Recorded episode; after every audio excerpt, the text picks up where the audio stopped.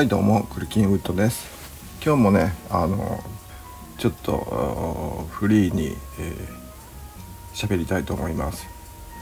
えー、っとね午前中ショッピングセンターに行きましてまあ市場調査を兼ねてですね、えー、行きましてね、まあ、ちょっとうんまあ目立ったのはあのプリーツのスカートのパンツバージョンですかね。プリーツパンツですか。これがねあの着てる人が結構目立ちまして茶系とかベージュが多かったですかね。これはあのねあのアベイルですか、えー、島村の990円のやつかそうワイドのやつね。レディスプリッツパンツ990円か、えー、GU のランダムプリーツドローストリングパンツ1990円か、えー、ユニクロのワッシャーサテンスカートスカートパンツですか。2990円。のどれかかなっていう感じがしたんですが。うん。ただね見た感じはね多分 GU かなっていう感じはしますけども、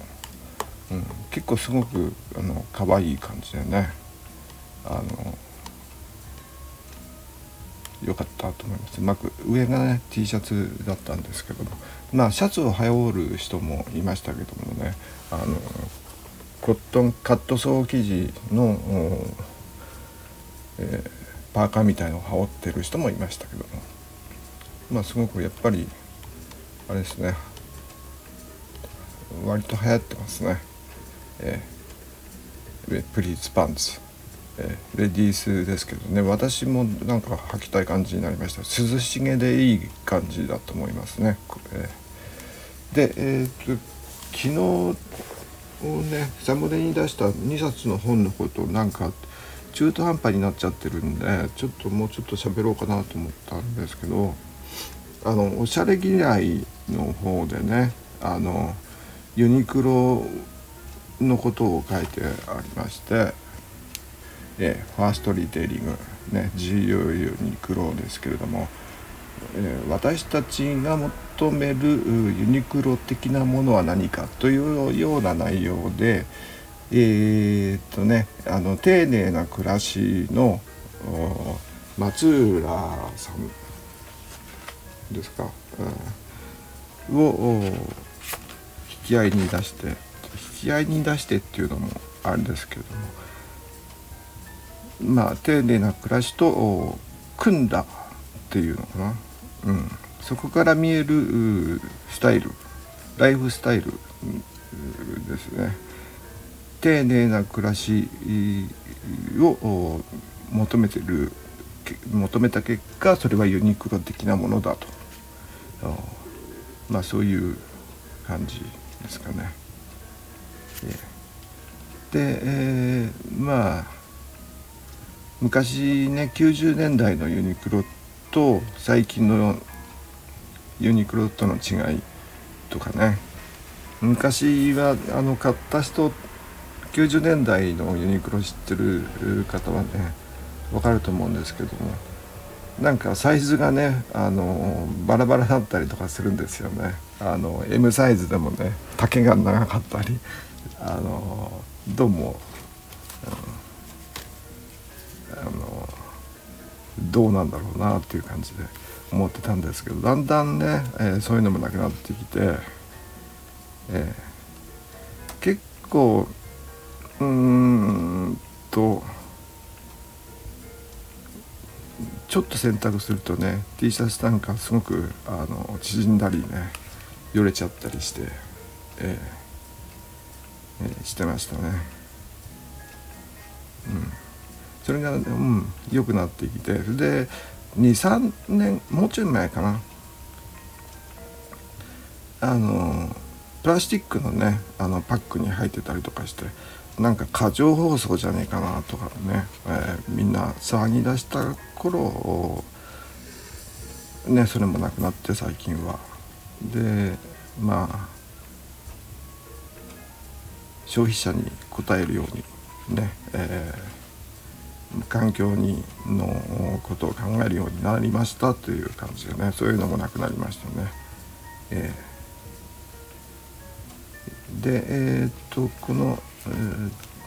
おしゃれ嫌いの本で、えー、まあ何ですか、えー、ユニクロ的なものあのライフウェアですね。そう、えー、で私たちは消費者はうんとねユニクロの服を、うん、生活を良くするものとして捉えているというのが、えー、まあ言いたいことなのかな。あの生活暮らしを良くするものとして、えー、ユニクロを選ぶと、えー、ベーシックなもの、うん、それがね、えー、正しいもの正しい暮らし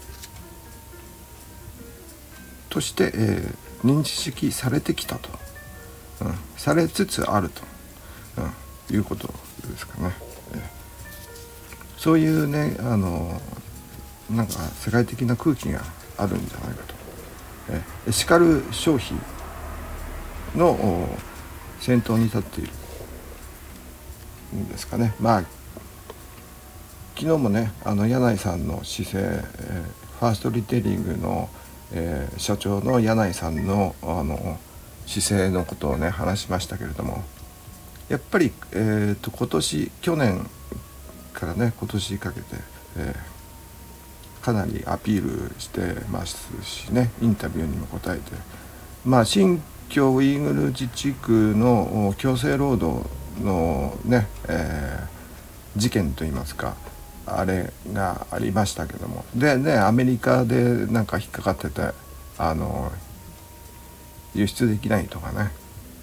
そういう話もありましたがなんかホームページの方を見るとねあのちゃんとね説明してましたよね。えー、ですごくうんとかなりね、えーえー、なんですかね神経質になってらっしゃるなとは思います。けどもなんかねやっぱりこうそこ止まりかよっていうような感じで透明性がねちょっといまいち、えー、かなという気はします。うん、あのこれなんか急に出てきたね第三者機関というのが SGS ジャパン株式会社というところがなんかあのそのフェアトレードとかね、え、環境問題とかそういうのを、えー、ちゃんとチェックしてちゃんと認証してますよっていうね、えー、ことですね。あのエネルギー消費量だとか、えー、そういうのをね、え、ちゃんとファーストリテイリングはしてますよっていうのをなんかそういう、うん、証明書みたいなのをね、えー、ちゃんとホームページに載っけてね、えー、温室効果ガスを排出してませんよっていうものですねそういうのを出してたりとかしてます。まあこれはね急に今年からね、えー、このデータはね2021年6月11日ですから先週いや10日前ですかね10日前に出したものがこのホームページの方に出てきます。前はねこういうことなかったですからね。やっぱり急にうんこのサステナビリティのページがね一挙に今年になって増えましたよね。人権とか労働環境にを尊重してるとかね環境への配慮してますよとかねしてましてね。あのちゃんと、うん、コットンもちゃんと農薬のことも考えてますよとかね、えー、廃棄物のこととかね、えー、化学物質管理とか水資源の管理とかね。そういうの全部あのここに書いてます。ただ、うん。ね。まあ本当かどうかわかんないんで、えー、まあそれは次の ユニクロのねあの株主総会で、えーと、私がちょっと聞いてきますね、はい、まあ株持ってないんですけどね。これから、えー、取得して、えー。はい、まああとあれですね、えー、もう一冊の本大量廃棄社会の方もちょっともうなんか足りなかったかなと言い足りなかったかなと思いまして、えー、こちらの方はねまあフードロスという問題と服を捨てているということですね。あの服は土に帰らない服は燃やすしかないんですがそれをね、えー、リサイクルするためにはこの燃料として使う。うん、ね、でもそれじゃあ結局ね、えー、燃やすということになりますからね。うん、まあそういう問題、に関してですねあのポリエステル関係天然素材じゃないものはねもう燃やすしかないんですよね。うん、ですからまあ二酸化炭素を出して、まあ、温室効果ガスですねが、えー、出るという問題をどう解決するかという問題なんですけども。まあフードロスはねもう難しい。コンビニが捨ててる。あとスーパーのお惣菜コーナーがやっぱり捨ててる。ねあんなに午前中お昼頃行くとねあんなにいっぱいあるお惣菜、えー、夜になるとね割引になっていますけども。それでもね、えー、売れてなさそうな時がね結構ありますしね。でやっぱり捨てるのはねあの全然変わらないですよ。うん。まあ人気のものはねあの5割引きとかにえー、なる直前とかに来たお客さんがね、えー、狙ってたりとかしますけどもね、えー、まあどうなるんですかね。食料ロスに関しては。うん、私ねあの今年3月のにお彼岸の時ですかね。お墓参りに行った時にですねえーと、お寺の近くにね畑がありましてそこにねこう掘り出した大根が捨てられてましてね。もう日を浴びて、えー、干からびた感じになってましてそれとね巨大化したカリフラワーがそのまんまになってました、えー、もうな完全にと花が開いてるような感じのやつなんですよね。で農家のをしてる人にね、えー、聞いてみるとねやっぱり今年は まあ大根もカリフラワーも、えー、温暖化の影響か、えーと、春先が暖かかったからか冬が暖かかったからかあの豊作でねで値段がね値崩れがひどくて、ね、スーパー行っても立派な大根がね結構丸ごと1本あの100円だったりしてね。で無人農家のところでは2本で100円だったりとかしてましたからね。カリフラワーもね100円くらいでしたもんね。98円とかかな。うん。まあねえー、どうしようもないことなのかなとか。思いますけどねそこは調整できないのかなそういうことっていうのは。うん、でまあ、えー、は本の話ですね。えー、とここはね、えー、まあ、そういう意味で、えー、何ですかポリウレタンポリエステルアクリルとかは、えー、燃やすしかないと。だからなるべくなら天然繊維という感じですか、えー、ポリウレタン系のものはね洗濯するたびにねマイクロプラスチックというものが発生しましてそれがまあ結局下水を通ってね海に行くわけなので、えー、それが積もりに積もれば、えー、魚介類にも影響を与えると、うん、まあ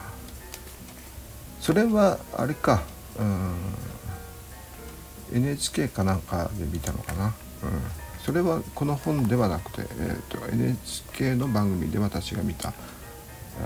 話ですね。あの化学洗剤がやっぱり、うん、強烈すぎるんですかね。海面ん？何でしたっけ、えー、なんとか海面活性剤でしたっけ、えー、洗剤の力が強くて、えー、ポリウレタンあのヒートテックとかポリウレタン使ってるやつって洗ってるとだんだんこう透けてきたりなんか生地があの伸びがなくなってきたりとかね、えー、しますでしょ？あれはやっぱあのね少しずつあのそのポリウレタンがね、えー、摩耗していくというか削られていくということでしょうね汚れと一緒に。えーはい、それでこの本の中でうんとね言ってるのはやっぱりね企業側の透明性ですね。生産者、えー、原産国それからフェアトレードしてるかどうかをちゃんと示すと消費者に分かってもらうと。消費者に見せると。そして消費者側もね、えー、そういうことを考えましょう。ということが、えー、書いてありますね。えー、まあ、それはフードロスの方もそうですよねあの消費者が賢くなりましょうという、えー、エシカル消費ですね要するに。うんまあ、その辺のね、エシカル消費ということではねさっきのあのおしゃれ嫌いとね、えー、同じ傾向ですよね。そういうふうに、え、消費者がなってきているということで、え、でえー、っとねこの大量社廃棄社会の中で出てくる、ね、メルカリの創業者の山田さんという方との方へのインタビューですかね。ここがね結構面白くてというか山田さんは結構、うん、考えてやってるんだなというふうに思いましたね。うん、メルカリで物を買う人が増えたってことでね、あのうまく循環、うん、するというか消費者消費者もあの学ぶことがあるということですよね。あの質のいいものを買えばあの自分が飽きてもまた売れるとメルカリで売れると。でメルカリで買っても、ね、質がいいものであれば何年来てもまだ着れるわけですからやっぱりメルカリで売れるで1万円でメルカリで買ってもあの2年後にまた8,000円で売れるとかね、えそういう循環の仕方ができるので1万円で買ったとしてもね実実質2,000円で、え、買ったと同じことになりますから。うん、そういうことを言ってるのとねえー、っとでそういうふうに消費者がねあの質の良さを考えるようになれば、えー、っと生産者側もねあの簡単に捨てられるものは作らないだろうと。価値が、えー、落ちないものを作ろうとするんじゃないか。そういうようなことをね、えー、山田さんがね、えー、言ってましてそうかと思ってメルカリをねちょっと応援したくなりますけどね、えー、だから古着をね回してるあの古着の転売屋さんとかあのやっぱねすごくこう社会的にはいいことしてますよね。いいいい仕事をしてると思いますね。ただまあえー、っとねこれから古着がね、えー、古着というかうん通販がね抱えるファッションでの問題はやっぱりあの手に取って見れないということと試着ができないということですよね。これはねあの今すごくメルカリでも、うん、古着の通販とかもね売れてるみたいですけどもちょっと業者が、過剰気味に来てるになってるかなというのとあとは買った人がね通販で買った人があのそろそろなサイズ違いが多いとかねうん。ちょっと失敗したなとかねあの靴買ったけどやっぱりあの履いてみたら痛かったとかそういうことに、うん、気づいてくる。うん、一回あるとね、えー、私もね、えー、あの結構あの古着とかね買ったりしますしましたけどもやっぱりねなかなか特に高いものをねえー、買って失敗した時は本当がっかりしますよね。あのまあ、サイズが良くても似合わないとかね色が合わないとかちょっとやっぱり袖が短かったとかねちょっとしたことでもねうんでまたそれをねまあ同じ値段で売れればいいんですけどもね売れなかったね何ヶ月も売れなかったりとかするとね、えー残念な結果になっちゃいますからね。うん、だまあ私はもう結構前から、えー、通販ではな通販で買うならもうサイズの分かってるものとかもう似合う、えー、とか関係ないものね白い T シャツとかそういうものはあの買ってもいいかなと思ってました。うん。で、えー、そうですね。今年もと T シャツを買ったかな、うん、でえー、っともう一つですね。今日の本といいますかね。これがね2012年の本ですか。サムネに、えー、載っけてる本なんですけど「People Tree」という団体というか企業といいますかね、うん。えー、フェア、えー、フェアトレードを推進する団体ですね。の出してる本「ネイクドファッション」「ネイキッドファッション」うんですか、うん、に、えー、出てましてこれがねエマ・ワトソンさんが当時どんくらい？二十歳くらいの時に、えー、バングラディッシュの生産者のところにね、あの訪問したと。で実際に体験したことをね、えーえー、ここの記事に入ってまして、えー、まあその時のね、あのインタビューが YouTube で PeopleTree の YouTube であのインタビューき、えー、が見れますのでこれ後で貼っておきますね。でエマ・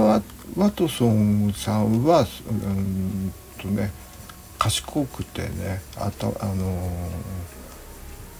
ブラウン大学でしたっけ、うん、にね出てそれで国連のね、え、親善大使ですか、うん、アンバサダーですか、えー、やって、えージェンダー問題ねジェンダー平等について、えー、語ったあの国連のスピーチがね結構印象に残ってると思いますけども。これも YouTube で見れますからこれもしご存じない方いらっしゃるかもしれないんであの概要欄にあのリンク先貼っときますね。でまあジェンダー問題もねこれファッションにもすごく関わってきますから、えー、それで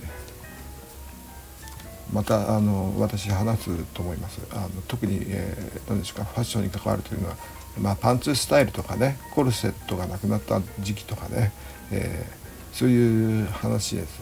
ね。うんをちょっと歴史からその辺はたどっていきますまたの、えー、いつかね。で、えー、っとこのフェアトレードと環境汚染の問題をこのピープルツリーは扱ってましてでこの本が出たのが2012年もう9年前なんですけども、えー、全くというかあんまり変わってないね環境問題。特に変わってないのは、えーと、消費者ですよね。あの安い流行りものを買っちゃう。どこで作られたかとかね。えー、っと原産地はどこかとか、えー、その自分が使った後はどうなるのかとか1年で来年も来てるからどうかとかねそういうことをね消費者が考えているのかどうか。今日私が午前中見た、えー、あのプリーツパンツ島村のレディースプリーツパンツ990円を履いていたあのねこれあの若い女性の方もね割と年配の方もね年代関係なくねあの皆さんねおしゃれに来てらっしゃいましたけども足元はスニーカーかサンダルでしたか。うん、でねその方々が来年も着るのか。それとも、えー、メルカリに出して循環させるのか、はい、素材がねポリエステルですからどうするんでしょうか。ということをね、エマ・ワトソンさんを見ながらねハーマイオニーを見ながらちょっと、えー、今また思い出しましたがこのエマ・ワトソンはねそういう活動がねフェアトレードとかね、えー、大気汚染の問題とかね、えー、サステナブルファッションのスピーチもね、えー、この間してましたけどもあの、えー、グッチとかサンローランバレンシアガの傘下にするケリングですかね、えー、の株主総会で決まったんですよね。もう1年前ちょうど1年前ですかね。あのあれですよ。サステナビリティ会長というなんか偉い人に就任したんわけですよね。でこういうね人気のある女優さんがね女優さんというのも言っちゃいけないのかな俳優さんがねあのー、こう消費者とか一般の皆さんにね呼びかけるという取り組みがねすごくいいですよねこういうラグジュアリー、えーえー、ブランドを持つ会社の、まあ、まあ一つの戦略なのかもしれませんけどイメージアップのでもねそういうふうにして少しでも、えー、こう取り組んでいる姿勢を見せるっていうのがねやっぱ大事なのかなと思います。でそういう意味でねやっぱりあのまあまだね不完全だと思いますけどもさっきも言ったようにあの透明性という意味でね、えー、だからユニクロもそういうわけで柳井さんはねあの偉いなと思います。あの自分から結構、まあ、急でにね、えー、なぜ急にとか言うかもしれないけどもね。それでもねあのこう率先してやっぱりあのやっていくという姿がねあの、え立派だと思いますよね。うん。はい、でまあ今日もちょっとぐだぐだ喋、えー、ってもう30分経ってしまうくらいになってしまいましたが、えー、編集しないでこのままやっていきます。はい。それえー、ね、えー、長くなってしまいましたが、このくらいにします。今日も間延びして、えー、しどろもどろで、えー、すいませんが、最後まで聞いていただいた皆さん、本当にありがとうございます。それでは、えー、また来週よろしくお願いします。ではまた。